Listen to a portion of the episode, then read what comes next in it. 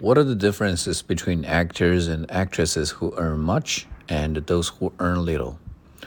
First of all, this has something to do with the acting skills of actors. Reasonably, the great actors and actresses have the ability to depict the personality of the characters in vivid ways so that they can increase the appeal of the movies to the general public and resulting in a higher rating. But meanwhile, there are some actors who are not so good, but they come with plenty of publicity. Their role in the movie is just to increase the box office. Therefore, um, the movie companies are willing to pay the actors an astronomical figure just to guarantee the box office success.